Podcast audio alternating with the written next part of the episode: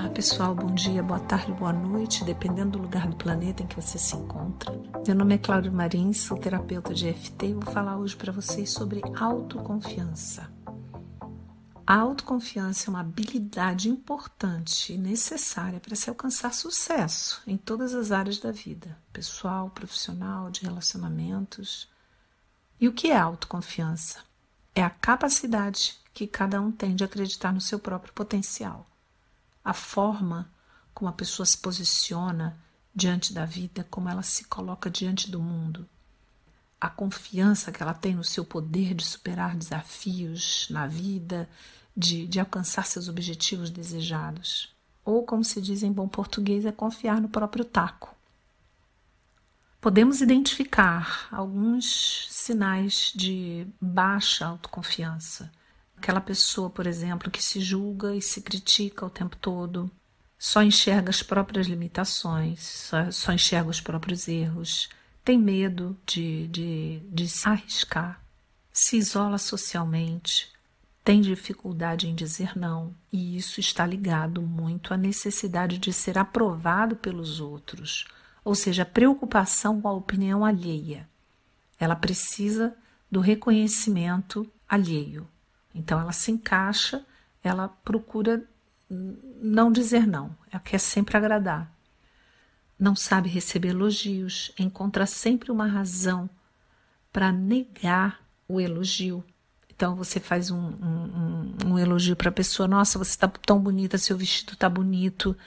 Aí ela vai dizer: Não, mas o meu vestido tem um buraquinho que você não está vendo, meu cabelo está sujo, eu não lavei, estou sem maquiagem. Enfim, ela vai encontrar uma razão para negar aquele elogio.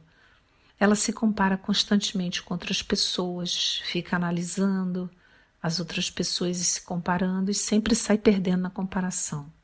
Tem bastante insegurança em tomar as próprias decisões. Quando esses comportamentos se tornam uma coisa comum no dia a dia, em situações simples, você tem que realmente ficar atento, tem que prestar atenção. E o que será que está por trás dessa falta de autoconfiança, da insegurança? Por trás disso existem sentimentos como rejeição, culpa, mágoa, abandono, e são geralmente originados na família e começam lá na infância, no relacionamento com os pais, com os cuidadores, com os professores Geralmente, quando a criança foi muito criticada, muito julgada, tendo seus erros constantemente apontados, exigida demais, sem receber reconhecimento, sem receber elogios, com certeza ela vai desenvolver uma baixa autoconfiança, associada com uma baixa autoestima. Lembrando que a autoestima é a forma como nós nos enxergamos e está muito ligada ao merecimento.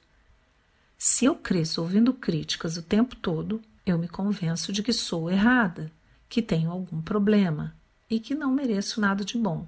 A cabecinha da criança não consegue elaborar a enxurrada de críticas que ela recebe. A psique dela ainda não está pronta para isso. Portanto, ela vai trazer para si a responsabilidade daquilo que ela sofre. Ela vai ser a grande causadora e única responsável por tudo.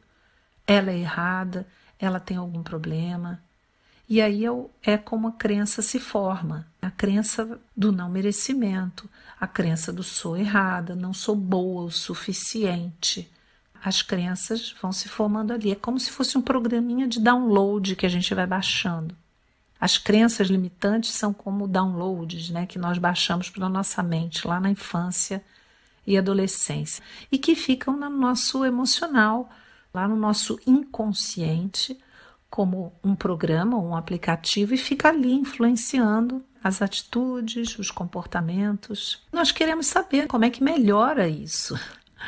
Sabemos que transformar sentimentos, crenças, pensamentos não é uma coisa fácil. Se fosse, todo mundo viveria em eterna felicidade, era só querer.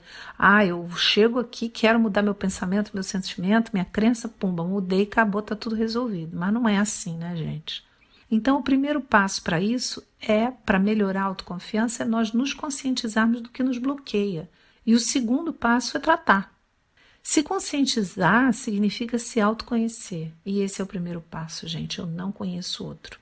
O segundo, como eu falei, é tratar. E aí tem a técnica da FT, que tem mostrado resultados fantásticos na melhora da autoconfiança. E por quê?